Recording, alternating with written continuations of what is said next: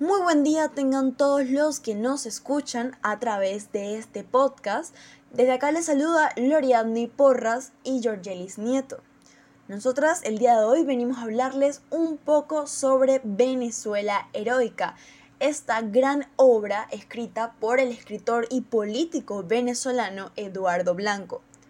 En específico vamos a detallar un poco sobre lo que fue el capítulo número 6 de esta obra titulado La Casa Fuerte, concentrándonos así en el fragmento número 2 de dicho capítulo.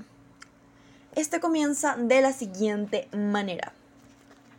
La guerra, largo tiempo circunscrita a algunas comarcas del oriente, cobra enseguida extraordinarias proporciones. La espada de Bolívar torna a lucir iluminada por el sol de la patria. Y aunque muy duras pruebas le aguardan todavía, nada alcanza a mellarla, ni a amortecer su perdurable brillo. Empero a su llegada a Barcelona, el libertador hallase aislado y sin recursos para emprender una campaña.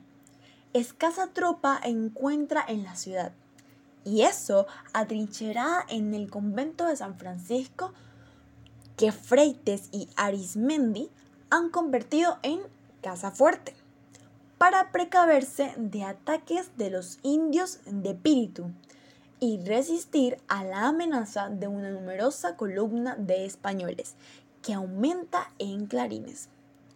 Con la rapidez propia de su espíritu, abarca el libertador la difícil situación que se ve forzado a enrostar, pero considerándose capaz de resolverla y de someter de nuevo la fortuna a seguirle sumisa, aumenta en pocos días la reducida base de su ejército. La eleva a 700 hombres y después de enterarse de las operaciones que practican los caudillos patriotas en aquellas comarcas, y de la disposición de los distintos cuerpos enemigos, juzga propicia, acaso con demasiada presunción, la oportunidad que se le ofrece de invadir por la costa las fértiles campiñas de Caracas. Cuando toda la atención de los realistas, en ausencia de Morillo, fija esta en defender a San Fernando, la plaza por entonces importante de Cumaná, y la rica provincia de Guayana, tan combatida por los independientes. El constante anhelo de Bolívar por adueñarse de nuevo de la capital de la República, objeto primordial de los mayores esfuerzos de aquel inquieto espíritu, perseverante en sus propósitos que en muchos años no alcanzó a realizar, le induce a pretender con las escasas tropas de Arismendi y los reclutas que le da Barcelona llevar a la guerra a la comarca mejor guarnecida por las tropas del rey.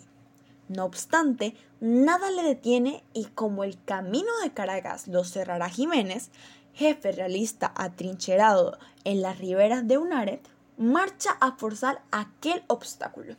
Empeñase con temeridad en abatirlo, lucha con decisión más sin fortuna y rechazado con sus numerosas pérdidas de hombres y armamento, repliega a Barcelona, amenazada a la sazón por un nuevo cuerpo de tropas que de orden de Moxo organizaba el brigadier don Pascual Real. En Orituco, noticioso Bolívar de la rápida marcha de estas tropas, cuyas principales divisiones venían mandadas por Aldama y Morales, sumando juntas 3.600 hombres. Llama las armas a los vecinos de la ciudad y sus alrededores acopian víveres y algunas municiones en el convento de San Francisco. Refuerza las defensas de este edificio, aspirado de antemano para servir de ciudadela.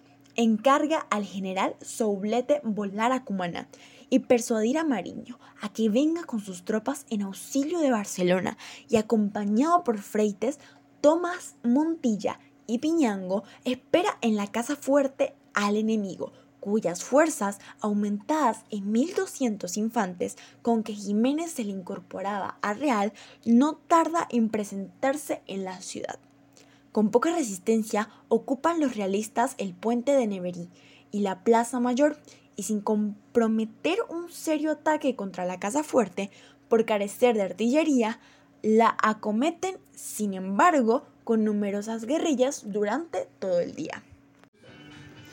Este fragmento básicamente expresa aquella guerra de algunas comarcas del oriente en las que Bolívar fue a batallar. Algo curioso expresado en el mismo es que al llegar Bolívar a Barcelona se encuentra con la grata sorpresa de no encontrar con la suficiente cantidad de hombres para poder combatir. Debido a ello acude al convento de San Francisco, que Feites y Arimendi lo han convertido en la casa fuerte. Por su parte, a tan solo pocos días logró el aumento de hombres a los 700. Por otro lado, Bolívar tenía un anhelo, el cual era adueñarse de la nueva república. No obstante, como él nada le detiene ni nada es imposible, puso todo su esfuerzo y empezó su travesía en la batalla.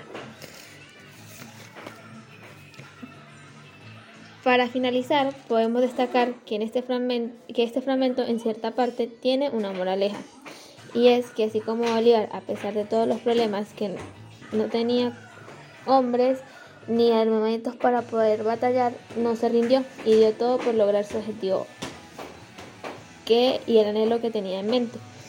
Básicamente, para nosotras, mi compañera y yo, el mensaje que trata de transmitir este fragmento es que nunca nadie debe darse por vencido y siempre debe luchar por aquello que anhela en lo más profundo de su corazón que batallando, luchando y no dándose por vencido, buscando soluciones y aclarando objetivos puede lograr la gran meta.